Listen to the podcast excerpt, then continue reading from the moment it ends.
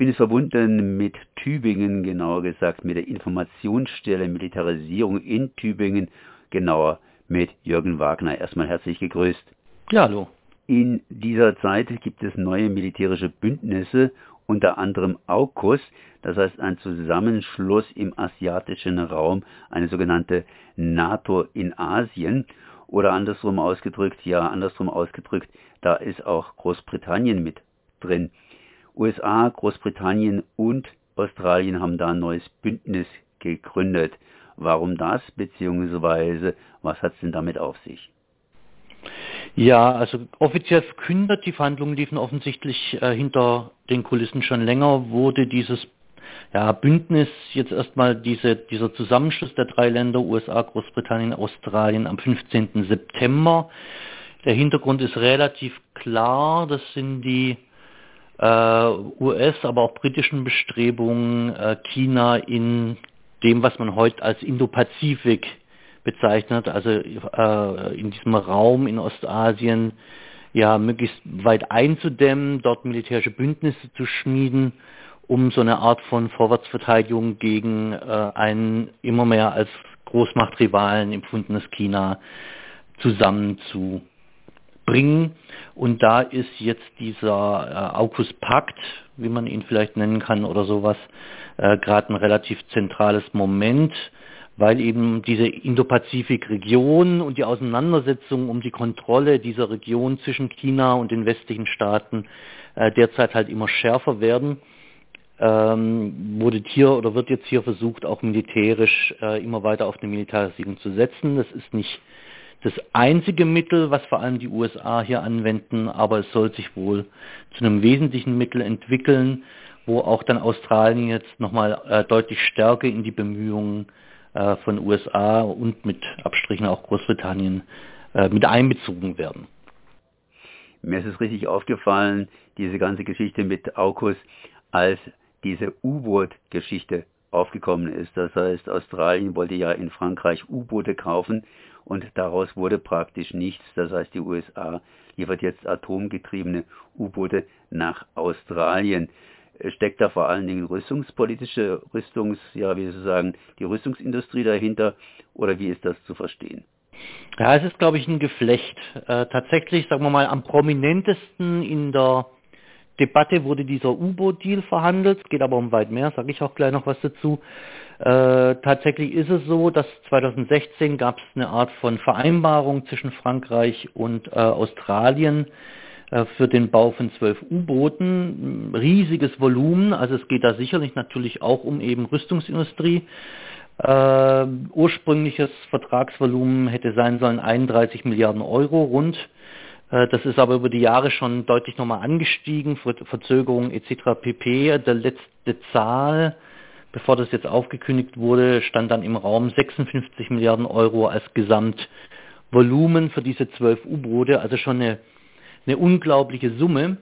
Und das ist ein erster Hinweis äh, darauf, dass Frankreich stinksauer war, äh, als dieser AUKUS-Deal und damit eben als ein Aspekt dieses AUKUS-Deals äh, die Vereinbarung, dass Australien statt dieser zwölf konventionellen U-Booten, also nicht atomgetriebenen U-Booten von Frankreich, äh, nun acht nukleargetriebene, wahrscheinlich von den USA, erhalten soll.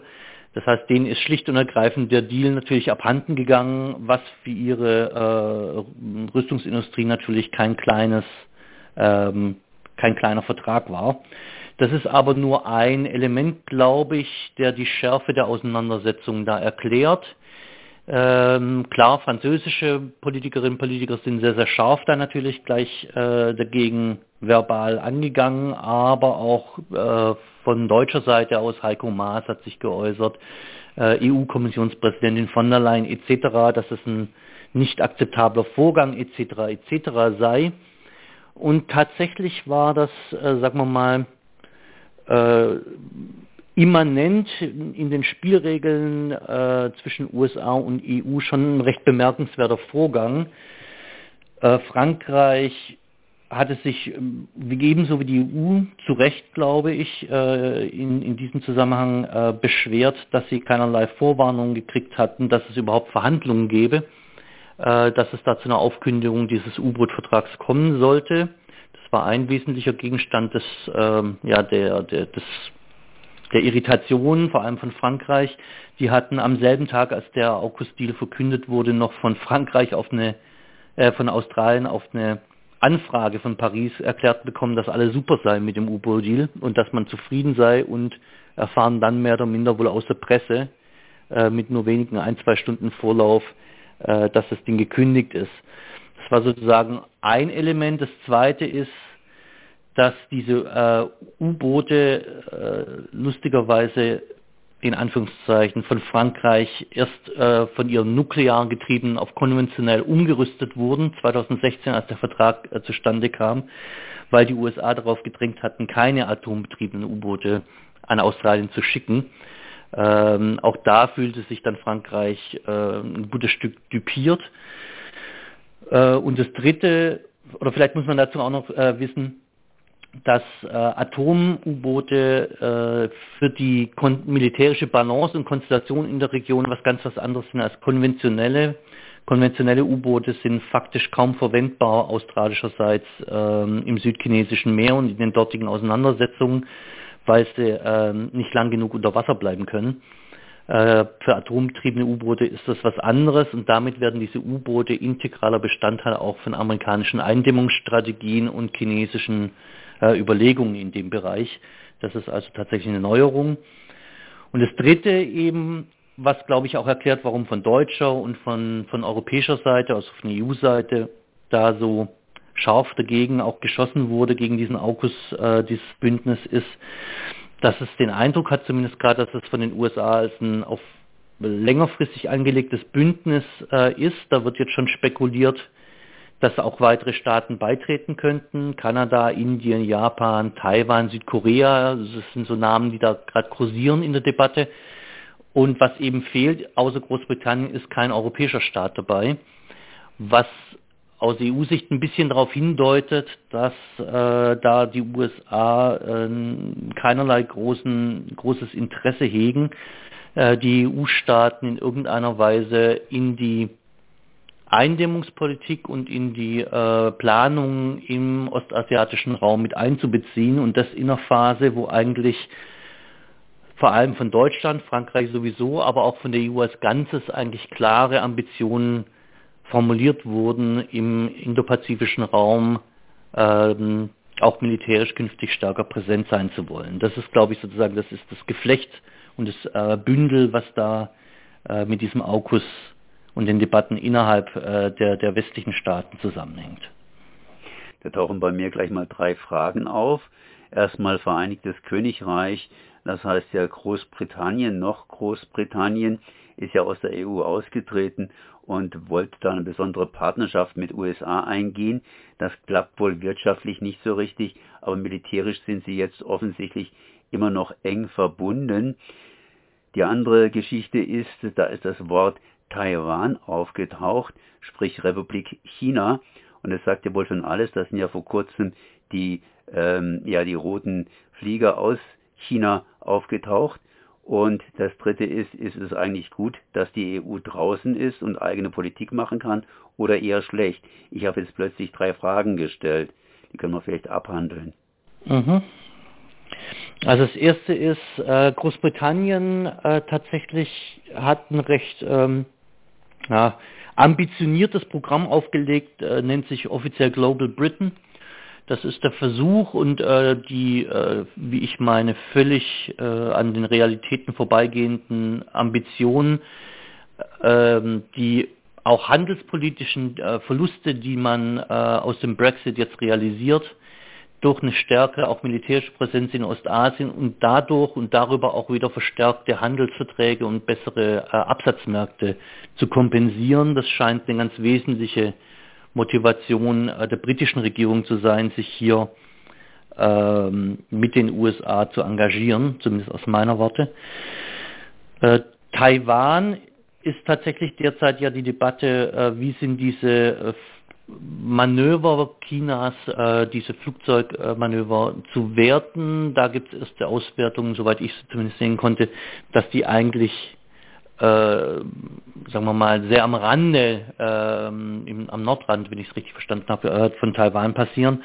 Ähm, in den USA selber gibt es sehr unterschiedliche Auffassungen. Die einen, der eine Flügel auch im US-Militär sagt irgendwie, in fünf, sechs Jahren müssen wir damit rechnen, dass China in Taiwan einmarschiert und wir müssen jetzt alles tun, um die Insel aufzurüsten, während aber zum Beispiel der US-Generalstabschef sagt, es gibt überhaupt keine Veranlassung zu glauben, dass das geschehen sollte.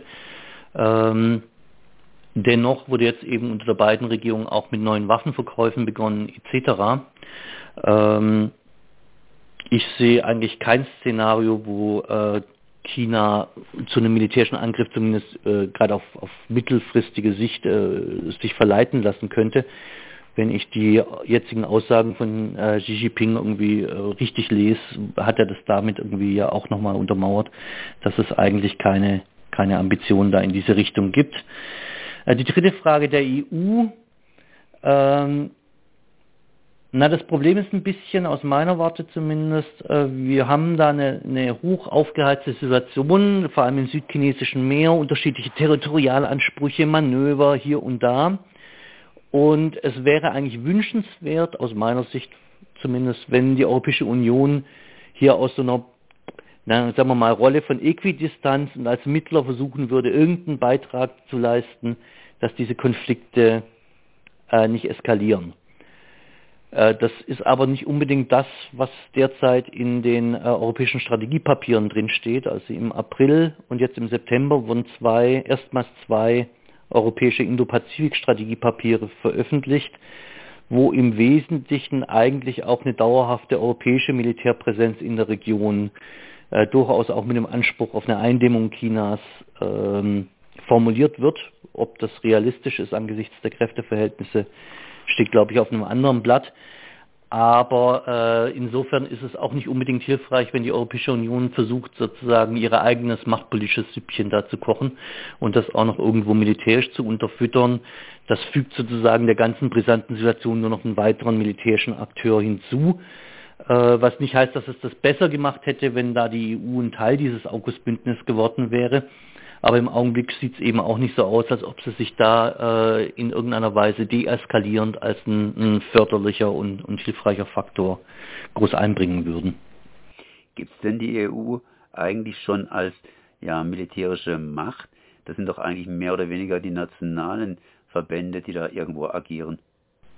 Im Wesentlichen ist natürlich die Europäische Union immer noch, äh, sagen wir mal, im militärischen Bereich das Ergebnis der, der einzelstaatlichen Kapazitäten.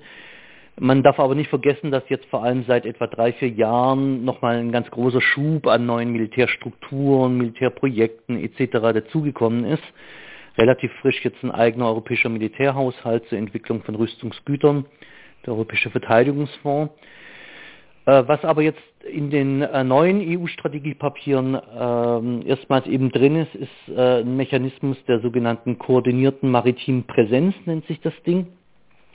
Und das verfolgt die Idee, dass die ähm, einzelstaatlichen Kapazitäten in einer Region, die von der EU als ein, eine Region von besonderem Interesse tituliert wird, dass diese einzelstaatlichen Kapazitäten dann in Zukunft, wenn das äh, als so eine Region äh, gebrandmarkt wurde, wurde unter EU-Flagge und damit auch als mehr oder minder offizielle EU-Maßnahme koordiniert wird. Und damit geht das Ganze einen Schritt weit von dem, was Einzelstaaten, vor allem Frankreich, aber auch Deutschland ist ja jetzt gerade mit der Fregatte Bayern erstmals wieder in Ostasien mit einem Kriegsschiff präsent, was die Einzelstaaten sozusagen auf eigene Kappe machen, wird damit auf die Ebene der EU gehoben und macht die EU damit natürlich schon nochmal ein bisschen zu einem anderen äh, Akteur.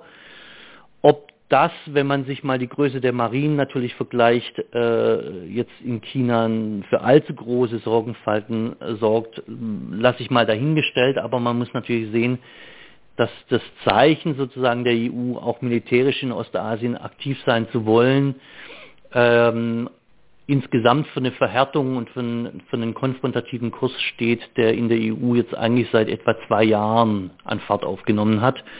Es wird ein bisschen abzuwarten sein, wie das ähm, in der neuen deutschen Regierung dann aussieht, weil vor allem ähm, Kram-Karrenbauer und das Verteidigungsministerium da sowohl auf Deu deutscher Seite als auch auf EU-Ebene eine wichtige Rolle gespielt haben, während in der SPD da eher eine, eine gewisse Zurückhaltung noch geherrscht hat. Aber das muss man abwarten müssen, wie sich das jetzt entwickelt.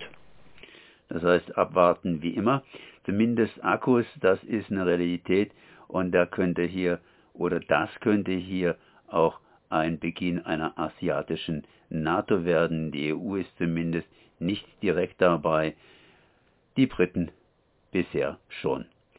Ich danke zumindest mal hier Jürgen Wagner, Informationsstelle Militarisierung Tübingen, für diese Informationen. Merci.